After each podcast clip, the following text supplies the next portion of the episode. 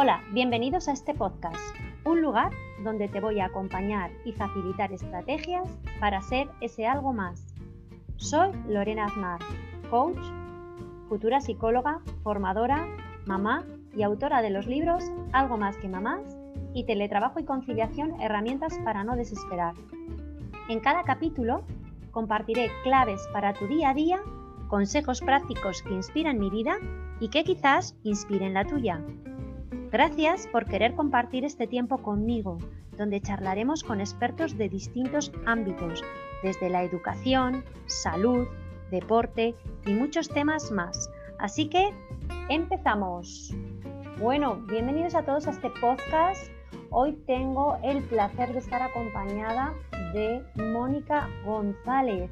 Ella es licenciada en psicopedagogía, diplomada en educación infantil titulada en Coaching y Liderazgo en Educación y Formación, además de Coach en Valores, fundadora de Mónica González, Coach Infantil, fundadora de Actívate Familia, Orientación y Ayuda de 0 a 16 años, educadora en disciplina positiva, certificada en familia, aula y primera infancia. Además, es técnico en reflejos eh, primitivos, orientadora en escuela de familia de algunos centros de educación infantil de 0 a 3 años y formadora de formadores. Y me podría cansar de decir más cosas. Hola Mónica, bienvenida. Hola, muy buenas, ¿qué tal? Qué alegría, estoy aquí. Estaba escuchando la vocecita y ya me estabas animando, Lorena, muy buenas. Nada, un placer tenerte por aquí. La verdad que Mónica eh, trabaja con niños y es un placer tenerte por aquí porque mm, las oyentes o los oyentes que nos escuchan suelen ser padres. No sé si habrá alguno más y si es así, oye, bienvenidos igualmente. Y la verdad que el trabajar con niños y el poderlos acompañar eh, en todas sus emociones, en lo que están viviendo, debe de ser un trabajo, pues bueno, que es gratificante, ¿no, Mónica? Bueno, es una fortuna, porque además son los pequeños grandes maestros. Yo digo que tengo la suerte de haber hecho profesión, algo que me encanta, pero en realidad también es eh, un algo que me ayuda a crecer y son ellos los que me ayudan a ser no solamente mejor profesional, sino que me ayudan a ser mejor persona. A medida que me voy haciendo más mayor, parece que soy más buenona, más buenina, y es gracias a, a escucharles a ellos, porque tienen unas reflexiones que a veces te dejan de vuelta y media, ¿eh? de verdad te lo digo. Y de hecho, date cuenta en los tiempos que estamos y que son los que nos están dando las grandes lecciones. ¿eh? La verdad que sí, porque además, ah. fíjate, eh, con todo lo que estamos viviendo en esta situación actual de pandemia, el, poder acompañarles también, eh, tú como profesional, eh, en, las emociones que están viviendo o las situaciones que viven, es, es interesante también, ¿no? Claro que sí, y además porque, claro, según la edad que tienen, en muchas ocasiones realmente no terminan de entender. Y es que en realidad también nos pasa al adulto, Lorena. Date cuenta que al principio, cuando nos vino todo esto, teníamos, íbamos teniendo unas pequeñas ideas, pero creo que en la gran mayoría teníamos la sensación como que esto se iba a acabar bastante antes de lo que nos está ocurriendo ahora que en este momento que ya nos estamos viendo casi en el año de que nos han confinado, em, eh, yo estoy notando en el entorno, no tanto en los niños, pero muchísimo en sus mamás y en sus papás, incluso en sus educadores, eh, pues esto, que este año está siendo difícil. Entonces, claro, no solamente es qué siento, sino cómo acomodo todo esto viendo que se está alargando y alargando. Es como seguir caminando en el túnel y no le estamos viendo la luz. Mm. La verdad que sí, además es que, mm, no sé, en ocasiones eh, estamos tan absortos en nuestro día a día, ¿verdad, Mónica? Que no nos preparamos a prestar atención a aquello que necesitan nuestros hijos, ¿no? ¿Qué nos puede hacer pensar que, o, qué señales podemos ver que a nuestro hijo le puede estar pasando algo o está viviendo una situación que por circunstancias no nos cuenta? ¿Cómo podemos eh, nosotros prestar atención y poner atención a eso que pudiera ser que un niño necesitara una terapia o un acompañamiento? Pues fíjate que yo digo que los niños es muy fácil, a lo mejor es una frase que utilizo mucho yo porque llevo muchos años con ellos, pero dan sus indicaciones. Mira, eh, empiezan con ganas de no jugar a muchas cosas que antes les gustaba, ¿vale? Es lo típico en las tutorías de mamás y papás de decir, es que antes le gustaba y hacía tal cosa, pero era antes, ¿sabes? Ahora no, dejan de hacer cosas. Les vemos con ánimos más apáticos, em, em, eh, incluso hasta menos traviesos, fíjate lo que te digo. Y a medida que van siendo un poquito más mayores, que son más preadolescentes y adolescentes, ¿qué les ocurre? Que se están encerrando mucho, pero encerrando de encerrarse literalmente, o sea, habitación y puerta cerrada. O cuando tienen la posibilidad, ya los que son un poco más mayores, de salir a la calle, les está costando mucho volver a casa en cumplir estos horarios. Yo sé que la adolescencia nunca cumple exactamente a rajatabla estos límites que ponemos los papás, pero quiero decir que están más acrecentados.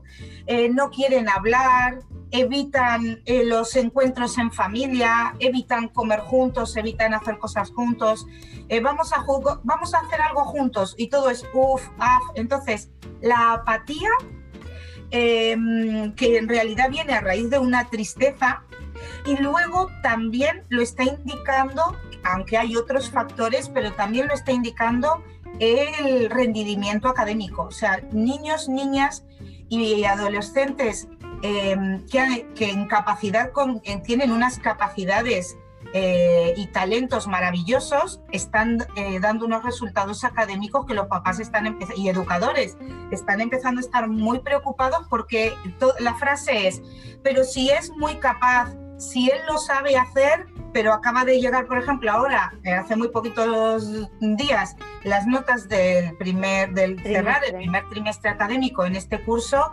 y claro, las notas han hablado por sí mismas. Entonces, tanto el, eh, la tristeza, la rabia, otra cosa que también, ¿no? El saltar por cualquier cosa, estallo por cualquier cosa, mm. eh, que viene a raíz de la frustración y el encerrarme y el no jugar, em, estos son, digamos, los indicadores más fáciles vale.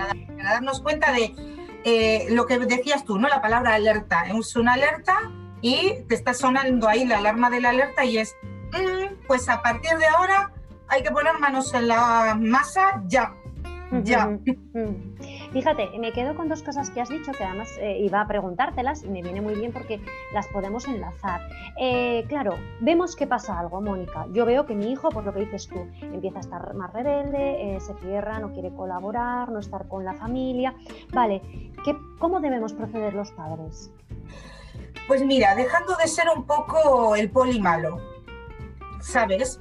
Eh, hay que. Eh, nosotros utilizamos mucho la palabra acompañar y a lo mejor ya la gente está cansada incluso de hasta de oír esta palabra. En este momento no se me ocurre poner otra, pero es estar a su lado.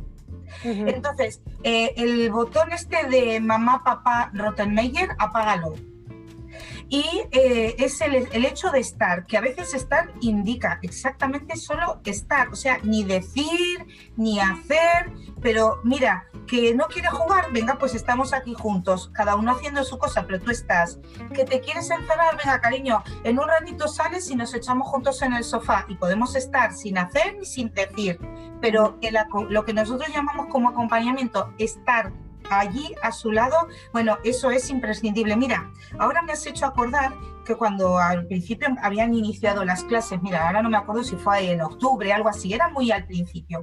Saliendo de casa, había un grupito, un vecino de casa, estaba con tres o cuatro amigos, bueno, ahora no me acuerdo si eran dos o cinco. Lo que sí me acuerdo y se me quedó grabado es que uno de los chavales le decía a la vecina de casa, y debían ser de segundo o tercero de la ESO, y la frase era, los profes han dejado de ser profes y se han convertido en policías.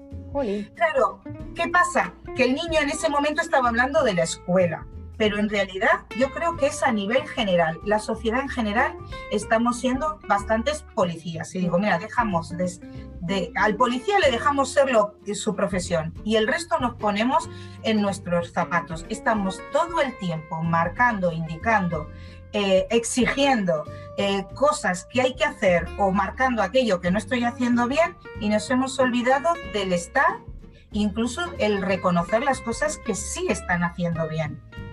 Es verdad.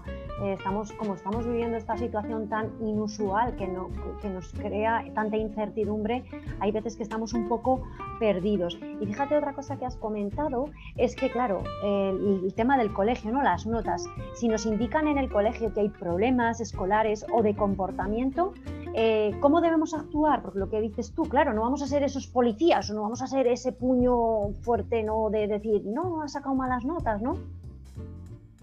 Pues mira, tú y yo, por ejemplo, tenemos bastantes cosas en común, además de que nos encanta el desarrollo personal, la infancia, el bienestar. Eh, ambas eh, tenemos formación en disciplina positiva. Y cuando me refiero a que estamos un poco la sociedad en plan poli, malo, delante de niños y de jóvenes, eh, que digo todos, ¿eh? no hablo solamente a mamás y a papás. Realmente mamás y papás en este caso ni siquiera están siendo acompañados por el resto de la sociedad, porque todos los estamos señalando y no les estamos acompañando, no estamos estando allí. Y al final todos utilizamos eh, pues amenazas. ¿Vale? Mm. nuestro vocabulario es A, amenaza, B, amenaza, C, amenaza. Entonces, como bien decía, deberíamos de apagar un poco este botón, deberíamos de estar. Y tenemos, sí, la suerte de este acompañamiento que bien dices, desde el cole nos marcan o bien situaciones de bajo rendimiento académico o incluso con el tema de conducta, porque al gabinete psicopedagógico vienen justamente estos dos caminos, estas dos vías son las que traen en la gran mayoría a, los niños y a los papás a consulta. Pues ahí ya tenemos a alguien al, al quien escuchar. Entonces, si ya alguien te dice, atención, atención, mira, tu crío tiene más posibilidades, pero le vamos viendo que está actuando de estas circunstancias, pues no lo dudéis, hay que saber aprender a pedir ayuda. Pedir ayuda en el cole os pueden ayudar. Cuando te llaman a una tutoría y te dicen su hijo se está portando fatal, eh, no te están poniendo contra la pared, te están dando una noticia de algo que ocurre con tu hijo dentro del cole. No es un enemigo el que te está hablando, es alguien que quiere estar a tu lado y te está dando una alerta. Claro, te están alarmando, ¿no? Diciendo, cuidado que está pasando algo. Hay una conducta que es extraña en tu hijo. Tu hijo sabemos que habitualmente no actúa así, pero mira lo que está ocurriendo. Y mm, incluso hasta te lo fundamentan, porque yo estoy hablando con orientadores y maestros de niños que llevamos al gabinete y sabemos por dónde viene la cosa, pero también sabemos que ese niño necesita ayuda, ¿vale? Todas las mamis, todos los papis, no tenemos por qué entender o saber cómo manejar, digamos, pedagógicamente. Cuando digo manejar, quiero hablar más así, más pedagógicamente, eh, como más profesional. ¿Y yo ahora qué hago con mi hijo? Pues tan sencillo como cuando vas conduciendo y se te pincha la rueda de un coche. Pues mira, coges el tele, paras, ¿sabes? Paras a un momentito de tu camino, coges el coche y pides ayuda. Pues en esto igual, mira, tranquilo, respira, pregunta a, ese profesional, a ese maestro, profesor o orientador, o incluso pregunta a amigos, a vecinos, eh, oye, mira, estamos teniendo esta alarma, pues y entonces, ¿a quién podemos acudir? Porque realmente hay profesionales que podemos estar a la ayuda y a veces no necesitan una larga eh, unas largas sesiones y sesiones. De verdad, Lorena, que te prometo que a veces hay eh, un par de sesiones que vienen los papás y a veces no hace falta, yo hay niños que no los he visto nunca, que no ha, hecho falta, simplemente con el acompañamiento de algunas circunstancias, que había, esas tuerquecitas que había que ajustar en casa han sido ya suficiente. Entonces, principalmente, una vez que hay un estado de alerta, hay que pedir ayuda, pero esto es como en la vida misma tú te encuentras mal, vas al médico. Eh, se te rompe la nevera, vas a comprarte una nueva. Eh, hay una alerta en tu hijo, pide ayuda. Eh, simplemente en el gabinete nuestro, en, en Activa Arte Familia, que lo nombrabas ahora en la presentación, no estoy yo sola. Somos ahora mismo cuatro despachos. A todos nos gusta el bienestar de los niños y de la adolescencia y de sus familias. Trabajamos mucho con la pareja, con mamá y con papá juntos y separados. Y todos hacemos cosas diferentes.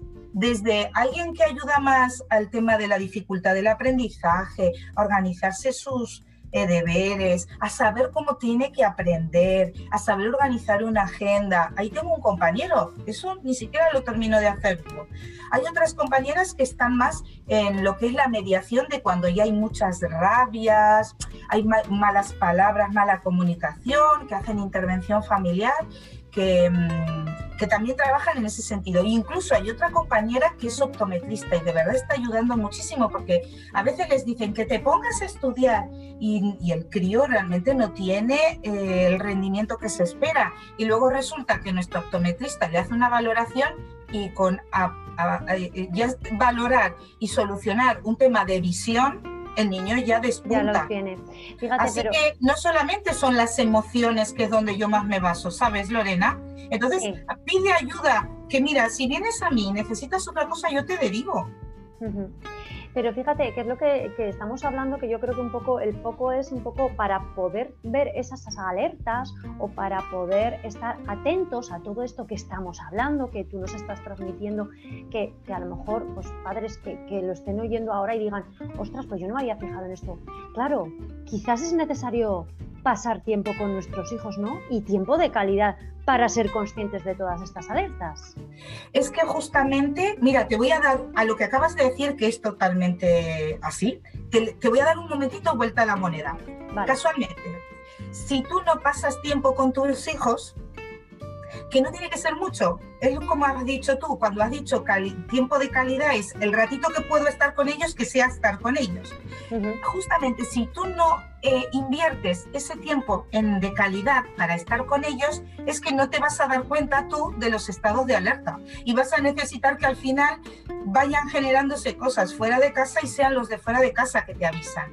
Tú cuando te enteras pues cuando ves que tu hijo era un cotorro y te lo contaba todo y de repente todo es bien, mal, sí, no. Entonces, lo más, más importante, y eh, mira, la mejor tirita para cualquier herida de un hijo es que mami y papi están ahí. Por eso yo al principio invitaba un poco a apagar el botón este del ser el Rottenmeier. Tienes que estar, pero estar escuchando, compartiendo. Hay dos o tres cositas, porque como está tan complicado lo del trabajo, el, siempre lo ha sido, ¿no? Pero bueno, parece que ahora todo se, como todo se ha magnificado, pues esto también, ¿no? La complicación esta también se ha hecho más, más grande y más profunda. Entonces, yo digo, mira, estos ratitos de juego de mesa, porque juegos de mesa desde los niños de dos años hasta los de 22, los de 32, los de 42, ¿vale? O sea, ratos de juego de mesa tendría que haber, aunque sea el fin de semana, que haya un momentito que esté indicado. Y además yo ya lo pondría en la organización de la familia, ¿sabes?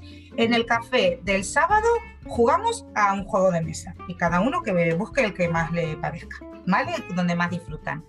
Luego estaría guay el ratito solo con eh, nuestro hijo.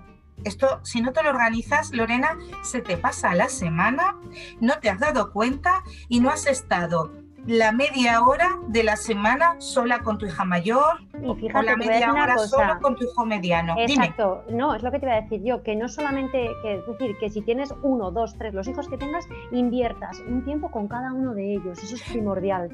Por supuesto, porque cada persona somos un ser humano diferente y, habrá momentos en que tú puedas estar entre todos y seas mamá gallina o papá eh, eh, gallo eh, acompañando a la familia, pero hay momentos en que necesita. Si son tres hijos, yo digo, por lo menos necesitas en la semana una hora y media, porque necesitas media hora en una semana con el mayor, media hora con el mediano y media hora con el pequeño. Mamá y una hora y media necesita papá.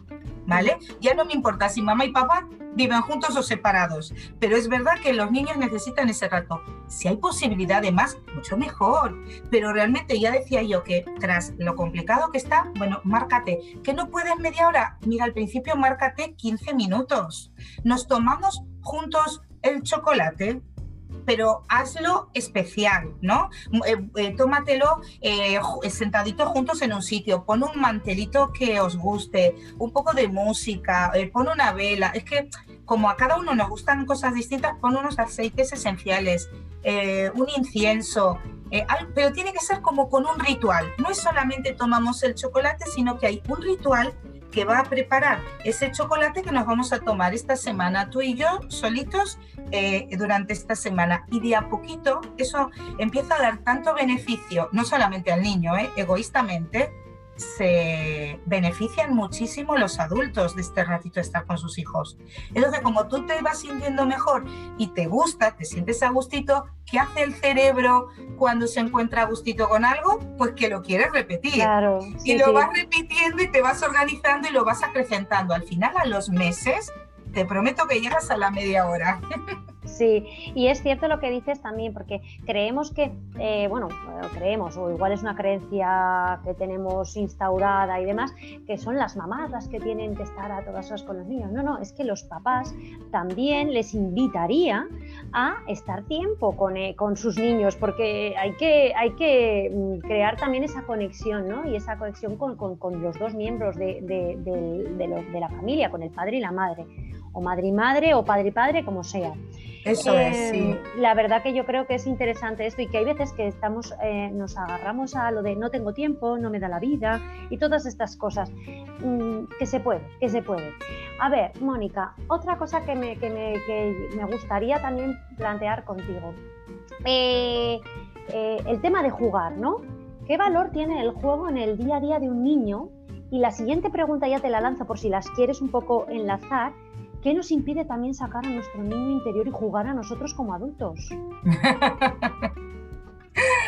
Ay, qué bueno. Pues fíjate, si mm, tuviéramos aquí presente a todas las mamis y papis que nos están y nos irán escuchando, yo les preguntaría, ¿cómo aprenden los niños? Pues claro, las respuestas serían, pues experimentando, haciendo, equivocándose, etcétera, etcétera. Y también alguien diría, aprenden jugando. Pues exactamente eso. Eso es lo primero que tenemos que tener en cuenta el adulto.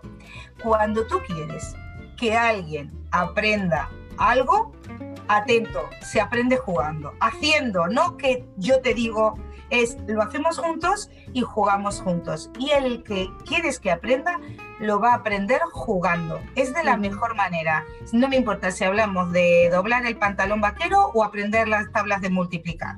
Em, así que el juego es imprescindible. Mira, yo ahora este fin de semana doy en un centro infantil una, mm, eh, una de las charlas a papis que evidentemente ahora son online Em, y hablo sobre el sueño. Me, han pedido el tema del sueño, que es otro tema de los que están también saliendo mucho ahora con el tema del confinamiento, etcétera, este, y esta vida moderna. Em, pues una de las actividades que les hago, un poco trampa, es una lista de necesidades que tienen los niños y que cada familia le ponga su orden. Entonces, jugar, comer, eh, higiene, etcétera, etcétera, ¿vale? Y entonces cada familia, claro, cada mamá y cada papá realmente va poniendo un orden a eso según sus prioridades. Eh, realmente la número uno casi siempre debería ser jugar, porque mira, si tú tienes problemas con la comida, el niño aprenderá jugando. Si, si, tienes problemas con el dormir, el niño aprenderá jugando.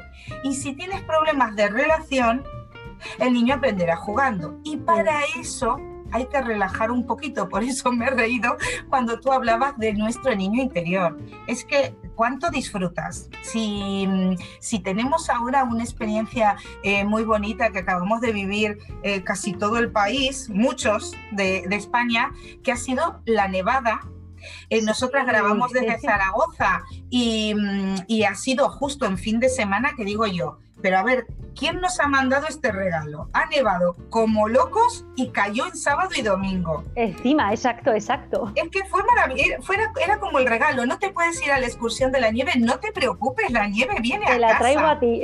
Y, y digo yo, pero ¿cuántos teníamos luego hasta agujetas de las locuras que hemos hecho cuando hemos salido a la nieve? ¿Cómo nos lo hemos pasado? Fenomenal. ¿Por qué? Porque nos hemos relajado. El juego es la actividad por excelencia, es lo más esencial en el ser humano para, bueno, en el ser humano y en los seres vivos, porque si tú observas realmente em, cachorritos mamíferos, tú date cuenta que no paran, es tanto el tiempo que se mueven para aquí para allá y se están como chinchando unos cachorritos con otros. ¿Y qué hace mami? Mami se mete en eso y está cachorreando. Pues venga, pues nosotros somos mamíferos, pues venga a cachorrear. Pero para cachorrear, quítate el sombrero de adulto rígido, con sus, ¿no? Su cabeza que está juzgando. Sí, y, lo ibas a decir, lo ibas a decir, sus exigencias. Eso es. Es que estamos muy exigentes con nosotros mismos. Pues bájate, pero si es que estamos, si los niños juegan, y cuántas veces me ha pasado en aula, Lorena, que los niños decían, ay, no, no, como que no se sentaban en el suelo, o no hacíamos croquetas, o cosas que no querían hacer, porque no querían ensuciarse, porque en casa les echaban la bronca si se ensuciaban la ropa en la mm. escuela. Y yo decía, ay, perdona. Entonces, venga, mamá y papá necesitan saber la importante que es jugar. Si tú te relajas un poco y te lo tomas todo como un juego, o sea, no quiero decir todo, eh, no es todo viva la pepa, ¿vale? Es utilizar el buen humor, porque el adulto también ahí tiene, para sacar al niño de dentro, también a veces es como que hay que dejar correr el aire, hay cosas que no hace falta verlas en este momento, se pueden sacar a colación en otro momento de lo que estoy viendo ahora, que me está haciendo un nudo en el estómago, pero que si se lo voy a decir a mis hijos ahora se va a montar la de San Quintín. Em, lo guardo para otro momento y el tema del juego es esencial. Por eso para mí, te decía antes, hasta en la agenda debería de estar la situación juego o, el, esto de nos lo pasamos bien. Yo le llamo a eso proyecto, Lorena, el proyecto. Entonces, cuando lo agendan en, en su organización semanal, es ¿y cuál es el proyecto de esta semana? Pues habrá proyectos que serán de 15 minutos y algunos será que el domingo me voy de excursión y estoy casi todo el domingo en el proyecto. Y estamos en, con otros tonos, eh, más relajados y todos disfrutando, porque el jugar te hace curiosear. La curiosidad es básica para el aprendizaje y realmente date cuenta, ¿en qué momento dejamos de aprender? En ninguno. Hay que dejarse estar y dejar. Si tú no sacas el niño que, que tienes dentro, tampoco el niño que tienes dentro eh, escucha lo que está hablando tu hijo o tu hija, aunque sean adolescentes, quiero decir, y entonces no llegas a su nivel. Yo a veces digo, intenta ser el adulto que tú necesitabas cuando tú eras pequeño. Y generalmente necesitas a alguien que esté ahí contigo a tu lado con unas barajas, unas tizas en un suelo, o un poco de arena, algo de plastilina, o bueno, o un puzzle de 1500 piezas, yo qué sé, según las edades. Fíjate, y, yo ahora lo uno todo esto porque, claro, eh, estamos hablando de jugar, nieve, manipular, juegos de mesa. ¿Qué pasa con las pantallas, Mónica? ¿Hay muchas pantallas? ¿Tenemos muchas pantallas? Y ahora eh, a los profesionales de la educación es como el tema, ay, por favor que no me pregunten de esto, porque no es que no quiero que me preguntes, es muy importante y desde luego, desde ya te digo que muchísimas gracias por ayudarnos y ser eh, cómplice nuestro en difundir que, mm, que, está siendo hasta ya hasta, mira, me voy a abusar de, de tu confianza y casi voy a decir hasta peligroso porque nos estamos pasando. No digo que no sea necesario, ¿eh? O sea, aquí habría que hacer como la línea en el medio, ¿no? El típico ejercicio de coaching de raya al medio, positivo y negativo. Positivo tiene mucho, yo creo que todos lo hemos descubierto ya lo positivo, no hace falta que lo afiancemos, pero negativo también está teniendo bastante. Entonces, está teniendo eh, desconexión, pero ya desconexión contigo misma. Tú, por ejemplo, que nos ayudas tanto eh, cuando te escuchamos a que no nos olvidemos del autocuidado, el, adulto que entra en un exceso de pantalla olvida de su autocuidado. Em, luego, eh, también tiene unos efectos en el cerebro eh, que claro, esa, por eso hablamos de desconexión. Al final, algo que te conecta te desconecta, De, de otras cosas. Yo hay veces a los niños que les digo que se queda el cerebro como un huevo frito. Em, eh, si, lo, si hay un uso adecuado de las tecnologías, no, pero en el demasiado sí. Y de hecho te voy a decir un secreto. Mi compañera de gabinete, que es optometrista, desde el tema del confinamiento que hemos estado tanto en pantallas, no sabéis la cantidad de niños y adultos, porque empieza el niño, pero luego empieza la revisión mamá y papá y luego viene la tía. Han perdido la gente una cantidad de calidad en la vista Eh, pero en realidad también eh, en, la calidad de que pierde, es, un, es también un ladrón del tiempo. Entonces, como tiene cosas guay y cosas buenas, porque yo, creo que no debo ser la única que en Navidades o en Reyes he estado eh, en una videollamada saludándonos y compartiendo a nivel familia, pero con una pantalla. Em, eh, fíjate que esa parte es muy bonita, o las videollamadas con los amigos, o tantas cosas que la gente hemos inventado, ¿no? Hacer catas de vinos con los adultos, hacer una pequeña cata de vino. Eh, eh, yo con una amiga hemos hecho hasta cata de agua, mira, ya no sabíamos qué inventar. la, cuestión, la cuestión era estar em, estar conectadas y hablar de algo. Pero te juro que hemos llegado a hacer hasta cata de agua. Em, pero está trayendo mucha dificultad. ¿Y qué ocurre? ¿Qué ocurre con los niños pequeños y los adolescentes? El pequeñito se va como enganchando. Y claro, ya el adolescente, el problema que tienes ya es que no lo desenganchas. Porque los papás de los niños pequeños dicen, venga un poquito, luego discuten un poco pegando gritos, le retiran al niño de, golpe el, dispositivo y parece que lo tienen controlado, parece, porque para eso ya has tenido que tironear y gritar. Em, pero con los adolescentes y con los jóvenes el problema ya es que no los desconectas y ahí está allí. Luego se pierde el control inhibitorio, se pierde el tema de la movilidad, se pierden ejercicios que se pueden hacer de control mental, se pierde la concentración, se pierde la memoria.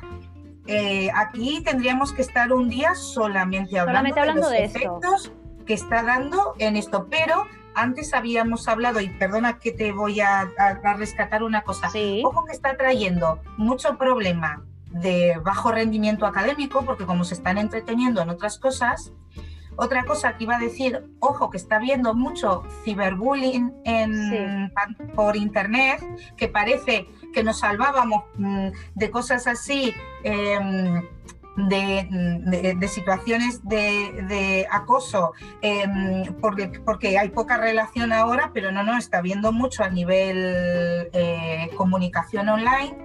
Y luego, lo que a mí me parece más grave es que es una ventana al mundo. Entonces, esa ventana al mundo es, tu hijo está saliendo al mundo y tú sabes realmente qué parte del mundo está viendo o escuchando y otra cosa te, te voy a decir, tú sabes que hay muchas mamis y muchos papis que no se han dado cuenta que tienen al mundo en casa. Sí, sí. Porque hay niños que se ponen a jugar a juegos que están en, relacionados. Eh, porque no es lo mismo un juego de pantalla que yo juego con la pantalla y ahí acaba, que estos que están conectados. Sí, con vídeos en YouTube o eh, se meten en conversaciones y demás. Eso es, eso es, a raíz de cualquier youtuber que, empiezan a compartir. Y entonces, ¿qué pasa? Yo tengo niños de cuarto y quinto de primaria, ya, esto me pasó ya el curso pasado, que mm, además, mira, lo hacía, eh, este, este niño lo hacía mediante Skype cuando empezamos con el confinamiento, hasta que un día me dijo, sí, es que un amigo eh, mm, es un pesado, porque siempre le pregunta si está mamá en casa. Anda. Mira, a mí me llamó tanto la atención, claro, al niño, por supuesto, quinto de primaria hay que tener mucho cuidado porque ya son muy niños mayores y despiertos y digo, que no vea que yo estoy en alerta con esto, que él me cuente, ¿sabes? Porque esto es lo que hay que tener cuidado en la comunicación con los hijos, que tú tienes que escuchar como quien no vio llover como que no, que no estás juzgando, que estás escuchando y que no te estás como que le escuchas sin más. Sí, que le escuchas y nada más. O sea, trata incluso hasta con tu cara no hacer mucho gesto, porque si no luego empiezan a saber qué es lo que quieres oír y qué es lo que no quieres oír. Entonces luego comunicándolo con luego lo comuniqué con sus papis y tuvieron que poner eh, cartas en el asunto. O sea, que no creas que es, es un tema duro porque nos pues trae mucho bueno y también nos está trayendo cosas malas. Pues fíjate, te voy a invitar, si quieres, a que más adelante volvamos a grabar otro podcast sobre este tema de pantallas, cómo podemos gestionarlas, cómo podemos acompañarles, cómo podemos darnos cuenta también de cómo puede ser ese peligro que no nos damos cuenta a veces como padres. Entonces, me parece genial. Lo voy a guardar en la recámara. Sí, sí, sí. Lo guardamos en la recámara y volveremos más adelante para hacer un podcast de este tema con, con Mónica. Bueno, ya para un poco terminar. ¿Crees algo que se nos haya olvidado, que quieras transmitir para cerrar un poquito ya este podcast antes de despedirme yo de todos? Ay, Lorena, estoy tan a gusto que olvidarme te diría tantas cosas, pero es por no dejarte, por seguir compartiendo este ratito. Pero em, a lo mejor sí destacar eh, que yo digo siempre que, mira, los hijos y nuestros hijos y nuestras hijas son parte de nosotros, son nuestro mayor tesoro, ¿sabes?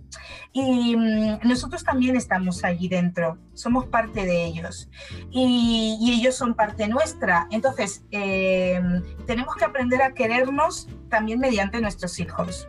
Y la parte afectiva es muy importante. Eh, el autocuidado que antes destacaba es muy importante, pero en el autocuidado también está que parte tuya, ¿sabes? Parte de tu semillita está en eso que tú hay papis que a veces los ven como si son sus enemigos. No, no, no, que estás tú de frente, ¿vale? Quiérete, ámate, tente paciencia, trata de ejercitar la empatía. Eh, como cosa concretita, eh, yo dos cosas estoy nombrando mucho en las familias últimamente y me voy a dar la libertad de deciroslo también a vosotros. Uno es que intentemos cenar en familia. Porque claro, como todo el mundo está haciendo tantas cosas y estamos tan desorganizados, poner un horario, el que sea, que si es posible, porque hay papás que van a turnos y no siempre es posible, pero todos los que no están en una obligación máxima, que tengan un horario de cena juntos. Cuando digo cena juntos, se entiende que la televisión está apagada. Sí. Que los móviles no están en el espacio donde estamos comiendo, cocina o salón, no, están en la habitación de al lado. Entonces, el comer juntos es estamos nosotros juntos. perdón, no comer, cenar, digo cenar, ¿vale? Que comer es más difícil. También el fin de semana marcaría algún ratito que estemos juntos, que puede ser eh, la comida, las dos comidas, es que aquí varían mucho las edades también, pero pueden ser las comidas, las cenas, bueno, lo, lo que marquemos, pero que, que sean innegociables. Cuando hablo que marquemos, quiere decir que sean innegociables. Todos los miembros de la familia sabemos que de tal hora a tal hora eh, de lunes a viernes se cenan todos juntos y el fin de semana de tal hora a tal hora. Esto es innegociable. Puede ser la comida o este momento de compartir un juego de mesa, como decíamos antes. Y otra mm, eh, cosa que también estoy mm, remarcando y reconociendo tanto, mi título es El móvil no va al baño. ¡Qué buena! Entonces, no es que no vaya al baño, por supuesto, no debe de ir al el móvil no va al baño, pero es em, papá, mamá, date cuenta que a veces tenemos problemas porque los niños no desconectan y no somos conscientes que los que no desconectamos somos nosotros. Somos nosotros. Entonces, tenemos que ser ejemplo, ¿vale? Entonces tú márcate tus momentos en que, por supuesto, tendrás que ver tus correos electrónicos, tus llamadas, a ver, que yo también soy mujer trabajadora y sé lo que significa eso, ¿vale? Eso lo, comprendo y me pongo en, los zapatos de estas mamás y de estos papás. Pero también es verdad que mientras cocino, eh, yo no, no, estoy con el teléfono. Bueno, pues cuando estoy con mis hijos tampoco, hay momentos en que tampoco me tendrían que ver con el móvil. Y luego una recomendación que hago con los niños pequeños que parece que no acabo, es que ojo con qué dispositivos utilizamos. ¿Y a qué me refiero? Mira, no es lo mismo, necesitamos ver una receta de cocina, porque vamos a hacer el famoso bizcocho, en un móvil que nos estamos dejando la vida, eh, mira, la vista, las cervicales, la posición de la espalda, ahí nos estamos dejando media vida, porque no lo vemos en una tablet que incluso podemos conectar por Bluetooth o con un cable en el televisor. Entonces, a veces sí voy a ir a la red a buscar esa información que necesito. Venga, la receta del bizcocho o del pollo empanado, me da igual. Pero ojo qué dispositivo utilizamos, por eso tenemos que ser muy conscientes. Y ante todo, lo que decía al principio, disfruta, que yo digo que los niños crecen volando, volando. Mm. Son ellos los que nos marcan los años que tenemos los mayores. La verdad que sí, que recogemos todo lo que nos has dicho porque yo creo que muchas veces no prestamos tampoco atención nosotros, lo que has dicho nos desconectamos tanto y luego tenemos una frase que nos encanta en el día a día, yo por lo menos con las familias con las que trabajo, no me da la vida, no tengo tiempo. Os digo aquí y ahora, tenemos todos 24 horas y es cuestión de organizarse y priorizar ese tiempo también para estar con nuestros hijos. Así que muchas gracias y espero que hayáis pasado un buen momento junto a nosotras. Ojalá estéis dispuestos a estar alerta en lo que a la educación de nuestros pequeños y adolescentes se refieren y a ver cómo gestionamos esas emociones, esas eh, nuevas tecnologías y todo lo que viene a partir de ahora. Espero que estéis dispuestos a concederos tiempo para vosotros, para escucharos, para parar, quereros, valoraros y aceptaros. Ahora os pido y os invito que si os ha gustado, compartáis este podcast con aquellos a los que les pueda servir y quieran prestar atención para acompañar a sus hijos poco a poco. Y nos vemos en el próximo capítulo, lo que no sé si acompañada o sola. Así que muchas gracias Mónica y un abrazo a todos los que nos escucharéis.